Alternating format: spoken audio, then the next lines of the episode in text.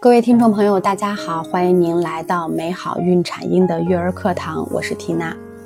我们今天来和您分享的主题内容是：怎么样去尊重新生儿宝宝？怎么样去培养新生儿宝宝的安全感？为什么要谈这个话题呢？因为在现实生活中，很多时候我们都忘了尊重新生儿宝宝。我们总是觉得此时的他们还小小的，什么都不懂。其实完全不是这样子的。也许现在你怀里的他正闭着双眼，但是他的耳朵却从未停止对外界世界的探索。再者呢，尊重本来就是人与人交际最基本的要求。我们今天就来说说尊重和安全感培养之间有怎样不可分割的关系。零到一岁是孩子安全感培养的重点时期，那么从孩子一出生开始，妈妈都要有这个意识。试想一下，我们第一次和一个陌生人见面，首先要做的是不是应该是自我介绍呢？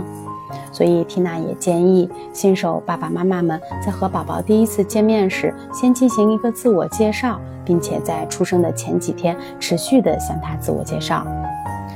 从宝宝出生之后，我们就要开始准确的叫出他们的小名或者是大名，不要总是叫他宝宝。做到这一点，是我们尊重孩子的第一个要点。除此之外，我们建议父母要和孩子多交流。多交流一定不是多说话，多交流呢是要去密切观察孩子的肢体动作和哭声代表的意义，并且能够做出正确的回应。和孩子交谈是另一种表示尊重的方式。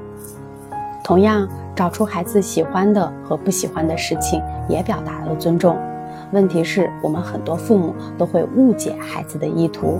比如说，有很多父母会把孩子的困了、乏了的哭声以为是饿了，那么长此以往呢，孩子就会觉得自己的需求总是不能被满足，久而久之，孩子就会缺乏安全感，并且呢，我们最好要让宝宝能够了解下一刻他将发生什么，也就是提高他对未来的可预知性。要知道，如果一个人对外来的可预知性越强，那么他的内心越平静，他的安全感就越容易建立。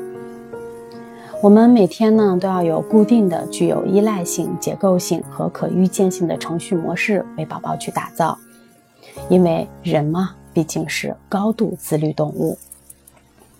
除此之外呢，父母一定要建立父母自信。什么是父母自信呢？在现代社会呢，新生父母面对的问题并不是育儿信息的匮乏，而是信息过度泛滥。虽然这些信息也具备一定的实用价值，但是总体来讲还是缺乏科学性和系统性。尊重是与知识体系相辅相成的，我们对自己的信心才是抚育孩子的重要法宝。越早进行科学知识的学习，越早了解孩子的需求，父母自信就越容易建立。